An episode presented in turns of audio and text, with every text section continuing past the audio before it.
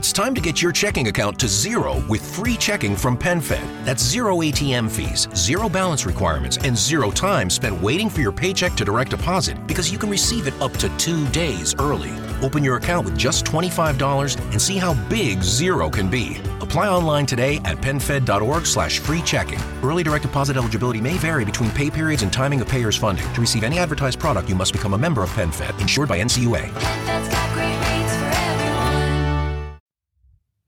Nada acaba nunca.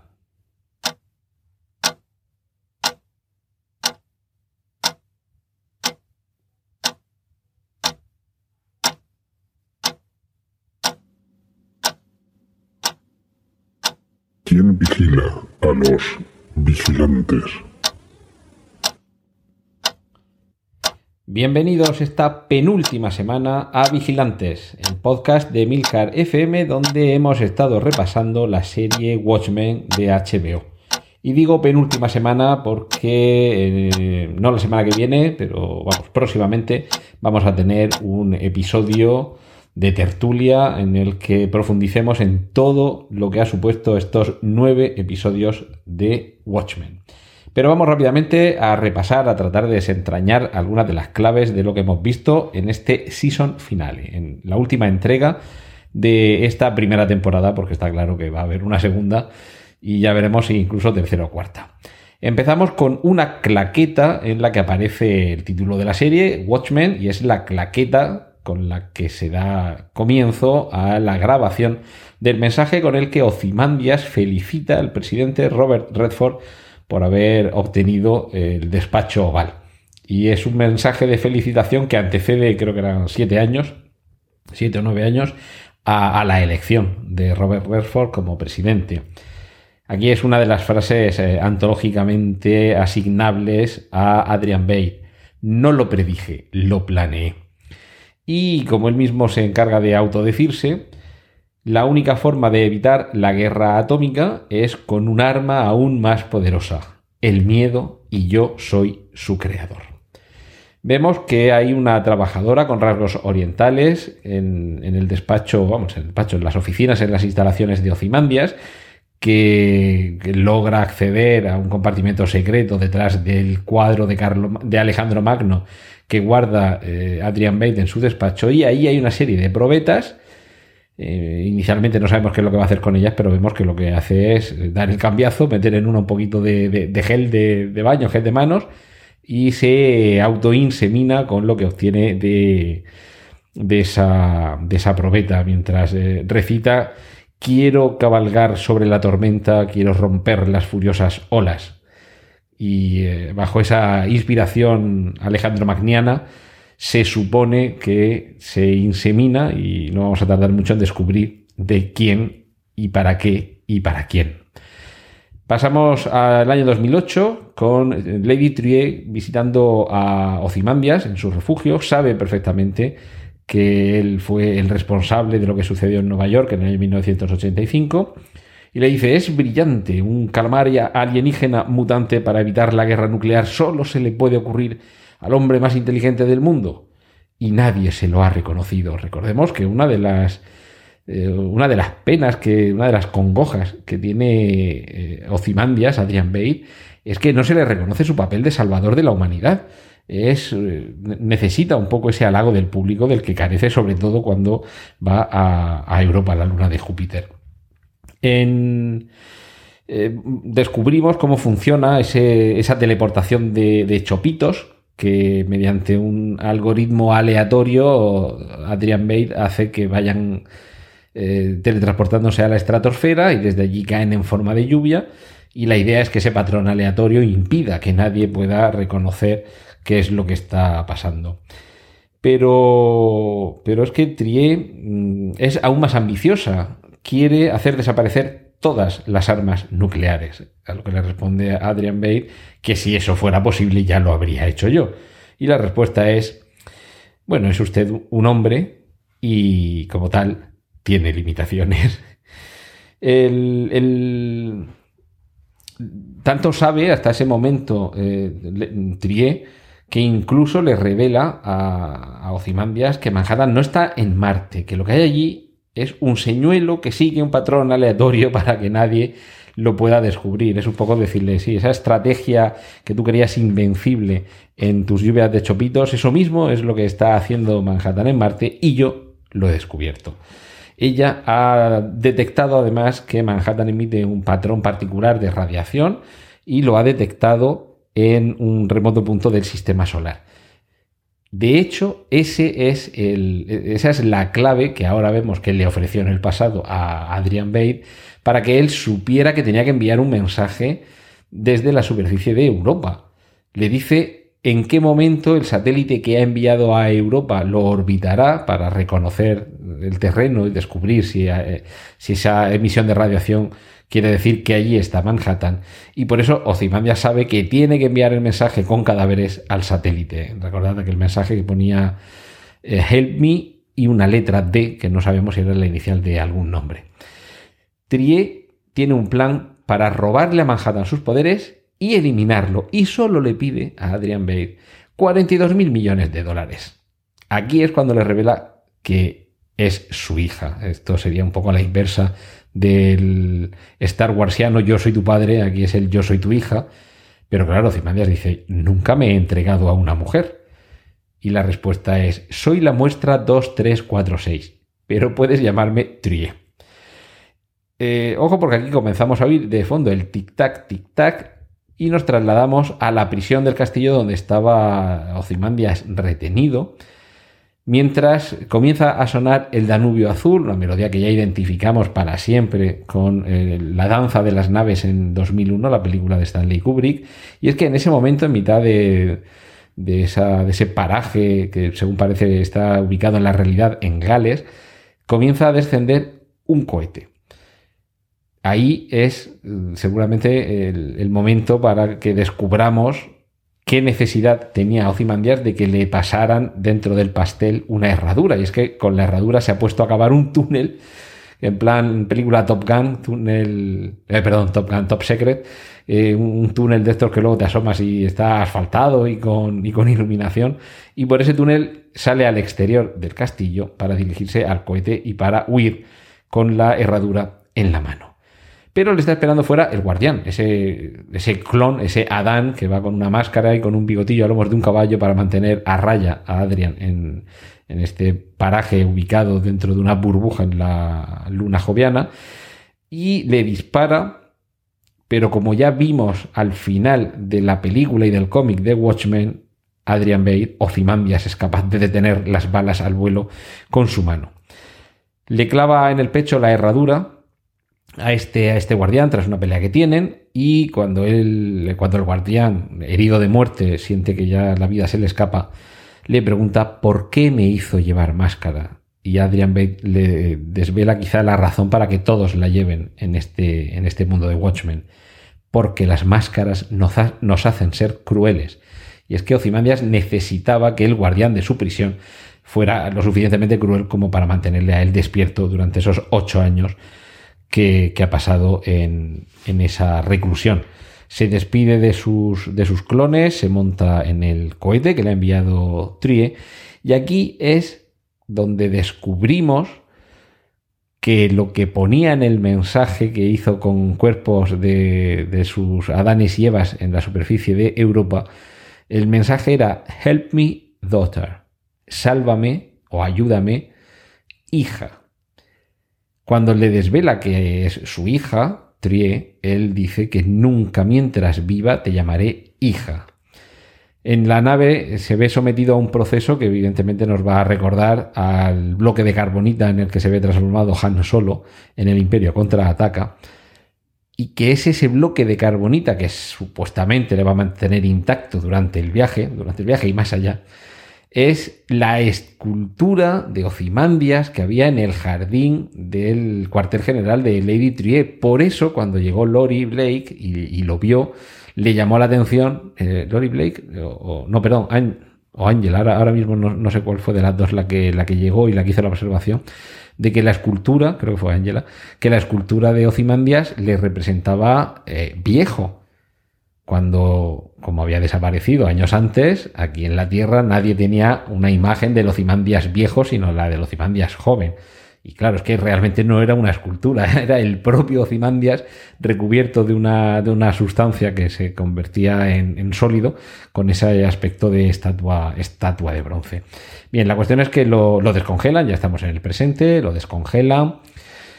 Eh, la hija de Trier llega ya al conocimiento, mm, están todas las cartas poco arriba, de que en realidad no es su hija, sino que es su madre y cuando descongela, además se lo revela, dice, porque ahora cuando descongelemos a, a Ozymandias, igual es él el que te lo desvela sin, sin que, bueno, pues a, destiempo o con, poca oportunidad.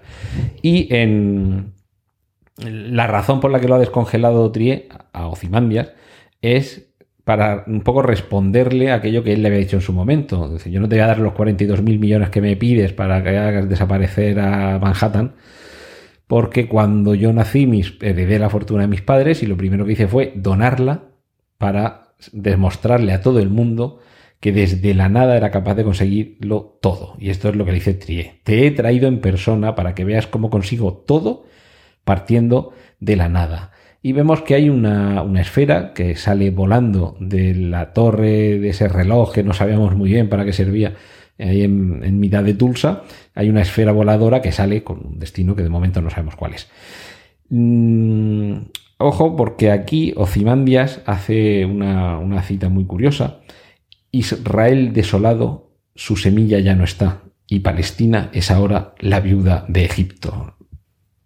Mientras estamos pensando si esto se refiere a alguna cita procedente del Apocalipsis, también añade la cita, el fin se acerca, el final se acerca, que es precisamente lo que llevaba inscrito en la pancarta con la que deambulaba con la cara al descubierto Rorschach en, el Watchmen cómic y película originales.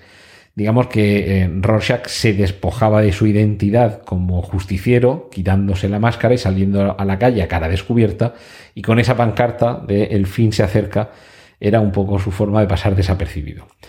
Mm, ahora nos trasladamos a la base del séptimo de caballería, que ya sabemos que es el subterfugio que utiliza el cíclope, y vemos que está llegando una serie de personajes muy principales a, dicha sede. Parecen que sean senadores, de hecho llega el propio senador King padre en, una silla de ruedas y están rodeando la máquina que, con la que el senador King hijo pretende secuestrar también el, a Manhattan, eliminarlo y hacerse con los con los poderes. También descubrimos que se ha infiltrado en esa, fase, en esa base eh, espejo, que lo habíamos dejado con los del séptimo de caballería rodeando su casa y no sabíamos qué había pasado con él. Pues se ve que le arrebató la máscara a alguno de ellos y como él sabía dónde estaba la base secreta, eh, eh, bueno, pues ha vuelto allí y como a Lori la secuestraron, le comunica que le va, que le va a ayudar. habíamos dejado también a Manhattan en el jardín de la casa de, Angela, que le lanzaban un rayo, desaparecía, un rayo recuerdo de color rojo, desaparecía y ese rayo lo que hace es teleportarlo aquí, a la base del cíclope del séptimo de caballería, dentro de una jaula de la que no puede escapar. Aquí hay una arenga del senador King, hijo, que le echa las culpas de todo a Robert, a Robert Redford. Redford nos hizo pedir perdón por lo que hicieron nuestros antepasados, nos hizo pedir perdón por ser blancos. Esto, si os dais cuenta, es un poquito un discurso que le podríamos asignar a algunos partidos de nuestro actual eh, arco parlamentario, tanto aquí en España como en otros países, que es eh, ese discurso muy simpatizante con ciertas supremacías. Eh, nos explica que esa jaula en la que está encerrado el recién teleportado Doctor Manhattan tuvieron que hacerla fundiendo un trillón de pilas de botón para obtener de ahí el litio con el que fabricar esos barrotes.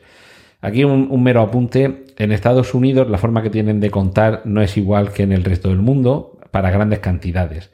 Lo que para nosotros es un billón no es lo mismo que para ellos. Para ellos su billón son mil millones de los nuestros. Es una cuestión de nomenclatura, pero tiene una gran diferencia, porque no es lo mismo mil millones que un millón de millones. ¿De acuerdo? Entonces, no sé si ese trillón de pilas lo han, al hacer la traducción y el doblaje, también lo han traducido y realmente se refiere a un billón con el que los europeos contaríamos o, a un trillón de los nuestros. Yo creo que más bien en inglés, eh, porque esta vez sí que lo he visto el capítulo en, español. Eh, yo creo que en inglés dicen trillion, aquí han traducido trillón, y realmente el trillion americano sería mil billones, perdón, sería un billón, pero mm, vamos a dejar que son muchísimas pilas de botón, que recordad que ya habíamos estado viendo cómo las iban reuniendo en un cubo cuando los sorprenden en, su incursión a Angela a la, a la base del séptimo de caballería. Aquí hay una frase que a mí me ha llamado particularmente la atención y me parece un poco una observación que muchos podrían haber hecho hasta ahora sobre el doctor Manhattan. Dice el senador King. Voy a, bueno, porque se va desnudando mientras da estas explicaciones, Angela también interviene y vemos que bajo la ropa lleva ese particular calzoncillo que en algunos momentos lleva también el Doctor Manhattan con unos picos así un poquito más elevados pues, en las caderas, en los laterales.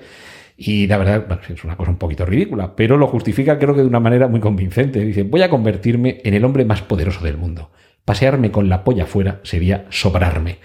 Y es que es verdad, si ya tienes más poder que nadie, lo, lo de llevar por ahí tus atributos colgando, además con esas dimensiones tan generosas, pues es un poco una generosidad que, está de más.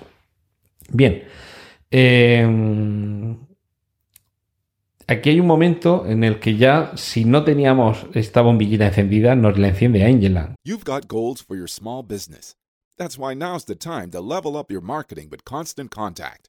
With powerful tools to find and connect with new customers, manage your social posts and events, and send automated emails and texts, you'll stand out, stay top of mind, and see results fast.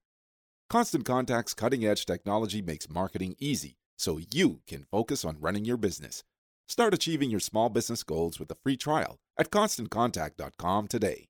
Cuando le pide al senador King que no siga con el plan que lleva adelante, porque Angela le ha dicho qué es lo que iba a pasar. Y dice, si. Ah, bueno, porque en este momento aparece Angela ahí en medio, aparece con un arma porque estaba torturando a uno de los del séptimo caballería que la asaltó en su casa y bueno, podemos entender que le ha sacado dónde iban a estar esta noche. Y le dice que, bueno, que pare porque Trié le ha dicho, esta noche va a pasar esto, dice, si vosotros lo vais a hacer, esto es porque Trié lo tiene ya más que planeado. Algo que entronca con lo que ya hemos visto que hace su padre, el padre del Trié, Ocimandias, que es este que eh, cuando te está contando lo que va a pasar es que ya hace media hora que empezó el proceso. O cuando le llega a Manhattan y, le dice Ocimandia, sí, podemos convertirte en una persona normal y corriente, dice, bueno, esto hace 35 años que lo tenía preparado, ¿vale? Pero bueno, King le dice que, no, él sabe mucho, es más listo que nadie, se mete en la máquina con la que se supone que va a absorber los poderes del Doctor Manhattan y eh, en ese momento aparece sobre el, lugar donde se encuentran esta esfera voladora que había enviado Lady Trie y la propia Trie y sus hombres que se hacen cargo de la, situación y crean un poco su propio escenario, eh, quedándose con las armas y asumiendo el, control sobre lo que está sucediendo allí. De hecho, en la cápsula en la que se mete King, eh, la abre Trie y lo que vemos salir es un chorro de sangre en plan ascensor del El resplandor. Y, aunque empieza a echarle también un poquito la bronca encima, pero la, viuda del jefe de policía, el papel que interpretaba John, Don Johnson, que ya ha terminado la temporada y no me aprendió todavía cómo se llama, le dice que, menos discursitos y si nos vas a matar, nos matas. Y efectivamente eso es lo que hace, los desintegra allí a todos los de El Cíclope. Mientras tanto, con un último hálito de fuerza, el Doctor Manhattan ha teleportado a Karnak, tanto a Ozymandias como a Lori Blake como a Espejo pero no ha teletransportado a Angela y le dice que es que no quiere estar solo cuando muera. Esto da, esto nos da un, poquito, un poquito de miedo. Eh, desde allí, desde su refugio ártico, Ozymandias se dispone a enviar una lluvia de chopitos sobre Tulsa, mientras Trieste está comenzando a absorber la energía de Manhattan. Aquí hay una, una frase cuando ya Parece más que evidente que Manhattan está a punto de morir y Angela lo está contemplando sin poder hacer nada. Hay una frase que seguramente sea no solo lo más romántico de esta, de esta serie, sino de, en fin, de, las últimas, de los últimos años en, en series de televisión y películas. Le pregunta Angela, John, ¿dónde estás? Y él dice, en todos los momentos que pasamos juntos a la vez. Decidme si esto no es para ponerlo al lado de aquello tan cursi y que no existe en la novela original de Drácula que aparecía en la película de Francis Ford Coppola. Aquello de he atravesado océanos de tiempo para estar a tu lado. Que ya os digo yo que en la novela buscad todo lo que queráis, pero ni esa frase ni nada que lo pueda inspirar están allí, pero la frase no deja de ser magnífica. Mientras comienza a sonar una vez más el Requiem Lacrimosa de Mozart, y Trier está camino a convertirse en superpoderosa, Ozzy ya tiene preparado su plan. Va a congelar los chopitos para que en lugar de llover de forma, digamos, cruda y que se deshagan al poco de caer al suelo, caigan ya congelados, con lo cual en la práctica será como ametrallar lo que pille por debajo, que en este caso lo que va a pillar por debajo es el punto de Tulsa donde está teniendo lugar todo esto de, de la eliminación de Manhattan. Eh, mientras eh, ya vemos que está desapareciendo eh, Manhattan y que además le dice a Angela que se, que se vaya. Ah, por cierto, por cierto, Manhattan parece recobrar un poco sus poderes cuando la sangre que emana de la cabina en la que se liquifica el senador King chorrea por el suelo hasta entrar en la, en la parte donde está preso él, esa especie de jaula hecha con litio, que parece ser que es el único que le contiene y limita sus poderes. Eh, algún efecto tendrá el hecho de que esa sangre chorree por ahí, la toque mínimamente y sea ahí eh, cuando teleporta a Ozymandias, a y a Espejo a la base de la Antártida de Adrian Bate. Pero bueno, decía que mm, le ha dicho Manhattan a Angela que se, que se aleje, que puede ser peligroso y que, que se salve y va retrocediendo hasta llegar a la cabina de teléfonos esos para hablar con Manhattan que había en el centro comercial de Tulsa, al que ya lo vimos en, un capítulo anterior. Suena el teléfono y la hija barra madre de, de Trier lo coge y resulta que es Lori Blake, que está llamando desde la Antártida y que quiere hablar con Angela. La avisa y le dice que se proteja, porque en ese momento comienza la lluvia de chopitos congelados que arrasa con todo. Hay un, momento en el que vemos como la madre de Trier, el clon hija barra madre de Trier, se queda refugiada ahí en esa cabina, mientras que Angela coge una tapa de alguna caja que hay por ahí, que parece un material muy resistente, se la pone sobre la cabeza y sale corriendo para refugiarse en un cercano teatro donde se está representando la obra Oklahoma, que ha tenido también su importancia a lo largo de la serie. Allí descubre que están refugiados eh, sus hijos, que recordemos que en el episodio anterior Manhattan los había teleportado a un lugar seguro y también está allí Will Reeves, quien le revela a Angela que el pacto con Trier fue idea de John. Recordemos que habíamos visto también cómo viajaba a Nueva York, eh, Manhattan, a encontrarse con Will Reeves y explicarle un poco la, situación. Se lo encuentra allí en la, en la, mansión del, del capitán Metropolis. Y aquí es donde volvemos al inicio de la serie. Will Reeves asume su apellido o adopta su apellido por el personaje del sheriff negro de Oklahoma que aparecía en esa película que él estaba viendo al principio de todo. Cuando toda la serie empieza estaban ahí en ese cine y ese personaje, ese sheriff negro que impartía justicia y que te hacía confiar en la justicia, su apellido era Reeves y por eso lo adopta. Aquí también hay una frase que a mí me ha gustado mucho, Will Reeves, cuando dice que las máscaras o la máscara no sana las heridas, que las heridas hay que airearlas. Todo esto ya parece llevarnos al final feliz. Eh, Angela invita a Will Reeves a que se, a que se quede unos días con ellos en, su casa, mientras en la Antártida eh, Ozzy, eh, Ozymandias les descubre que tiene allí al arche original, que, mm, bueno, fueron eh, Búho Nocturno y, Rorschach fueron allí a la Antártida, eh, en, el Watchmen, en la serie, en la película original, a detener a Ozymandias. Y se supone que en algún momento volvieron, pero bueno, la cuestión es que Archie, que es la, nave del búho nocturno, está allí y les dice que cojan la nave y que se vuelvan. Pero Lori quiere detener a Adrian Bate por haber matado a 3 millones de personas y Espejo, eh, Espejo tiene la grabación de, ese mensaje con el que empezaba este capítulo, en el que eh, felicitaba a Robert Redford como presidente de los Estados Unidos y le explicaba que su idea de, para acabar con la amenaza nuclear había sido lo de el, pulpo que arrasó eh, Nueva York.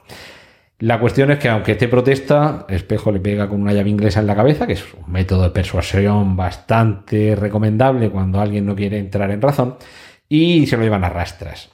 Vemos también que Angela sale del teatro con Will y con sus hijos, que se pasan por el, bar este de tapadera que tiene Angela en el centro, y allí eh, Topher, que recordemos que es el hijo adoptivo de, de Angela, descubre que ella es hermana noche, porque entran por la guarida para, coger el coche y marcharse. Cuando ya están en casa, en casa de Angela, eh, Will Reeves le, dice que, bueno, que le da pena que haya muerto Manhattan, pero que realmente sabiendo lo que podía hacer, pudo haber hecho mucho más. Y Angela se queda ahí recogiendo el estropicio que había en la cocina. Recordemos, esto se nos recuerda aquí en este episodio en, formato flashback, por si no nos acordábamos, que cuando Manhattan vuelve en sí, va a la cocina, se pone ahí a hacer un pastel o algo, y, saca así moviéndolo en plan telequinesis, saca del frigorífico un, pack de estos con una docena de huevos y muy enfadada, Angela lo coge y lo lanza contra el suelo y eso es lo que está ahora limpiando. Y cuando está ahí limpiando, a lo largo de la serie se nos ha recordado varias veces que para hacer una tortilla hay que romper huevos. También en el capítulo en el que veíamos cómo el Doctor Manhattan llega a la vida de Angela, le muestra, eh, le dice, bueno, si eres capaz de crear vida, créala aquí mismo. Y saca así en plan juego de magia, saca un huevo. Dice, hombre, eso es demasiado fácil, podías haber creado una gallina. Pero recordando eso, abre la caja de los huevos, hay unos cuantos en el, en el suelo que están esclafados, que es el término técnico. Pero dentro de la caja la abre y si todos los huevos son huevos morenos, dentro hay un huevo de color blanco que es exactamente igual que el que Manhattan le, enseñó en la mano.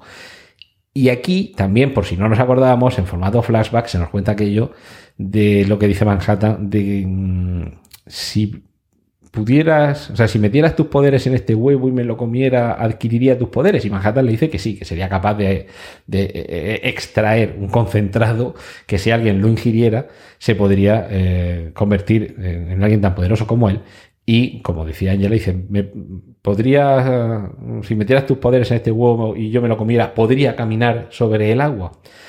Y aquí, mientras va comenzando a sonar una versión de la canción I am the Walrus de los Beatles, soy la morsa de los Beatles, Angela va hacia la piscina, coge el huevo, le hace una incisión, se come su contenido, deposita la cáscara en el suelo y frente a la piscina da un paso, coloca su pie sobre la superficie del agua y fundido a negro y hasta la temporada que viene.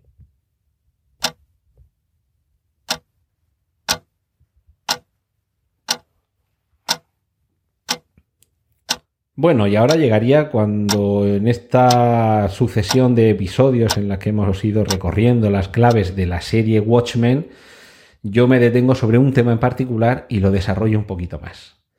Pero en esta ocasión, en este último episodio, no lo vamos a tener. Este último episodio ha sido un compendio de muchas de las cosas que hemos visto hasta ahora. El miedo, la máscara, el transcurso del tiempo y cómo experimentar no el paso del tiempo, sino las distintas líneas temporales al mismo tiempo. Creo que en este episodio hemos tenido un poco un compendio de los temas esenciales.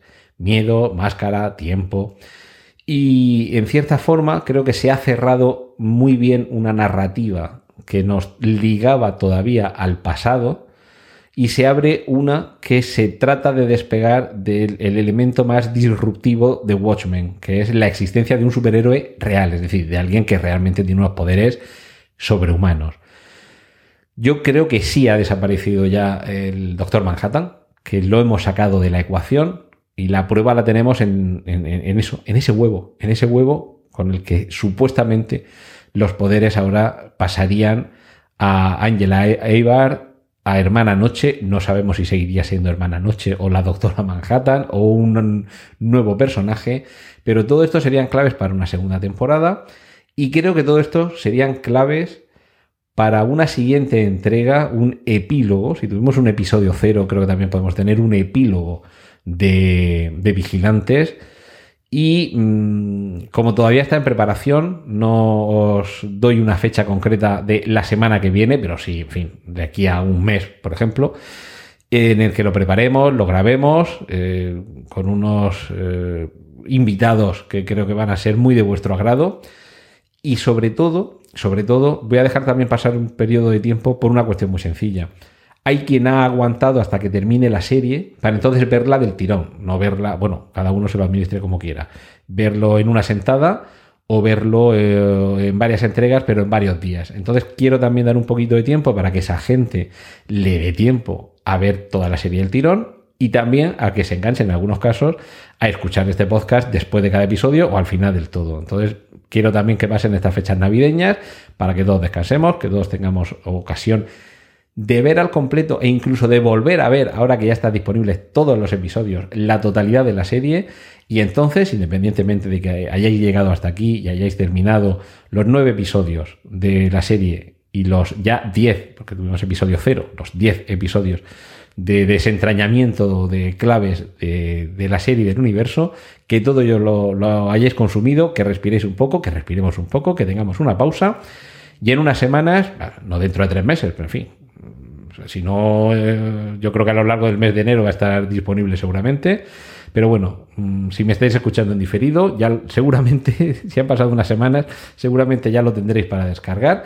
Y yo os recomendaría dejar pasar eh, un poco de tiempo, asimilar bien estos nueve episodios y tranquilamente tendremos tiempo de hacer esa pequeña tertulia en la que abordemos todo lo que se nos ha contado, cómo queda el universo expandido, digamos de alguna forma, que hubo entre el cómic original y esta serie y qué claves podemos empezar a marcar en nuestra agenda para ver si se cumplen en la segunda temporada. Como resumen, y antes de entrar a esa, a esa tertulia, yo creo que Damon Lindelof como guionista de esta serie creo que ha cumplido, creo que no ha dejado demasiados cabos sueltos importantes y los que puedan haber quedado sueltos seguramente se, se anudarán o se quedarán completos, no habrá flecos en la siguiente temporada. Nada más que agradecer que hayáis estado con nosotros estas, estas semanas aquí en Vigilantes, en Emilcar FM, citaros para el podcast final epílogo. Y no os puedo decir cuándo habrá segunda temporada de Vigilantes, porque esto depende de HBO. Cuando HBO tenga segunda temporada de Watchmen, tened por seguro que volveremos aquí en Vigilantes. Muchísimas gracias.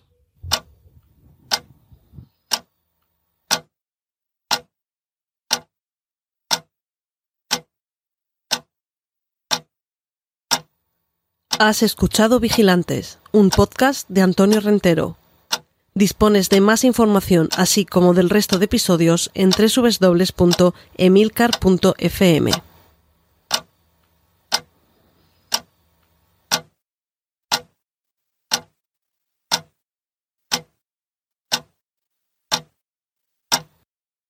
En The Home Depot tenemos el árbol ideal para que vivas la alegría de las fiestas a tu manera. Árboles con ramas que mantienen su forma sin necesidad de esponjarlas. Árboles que se conectan fácilmente, sin cables que se enredan. Árboles a la medida de tu hogar y hechos con materiales de alta calidad que se ven, se sienten reales y te acompañan muchas navidades. Encuentra el árbol perfecto para tu espacio y estilo desde 49.98. Porque tu manera de celebrar nos inspira todos los días. The Home Depot. Haces más. Logras más.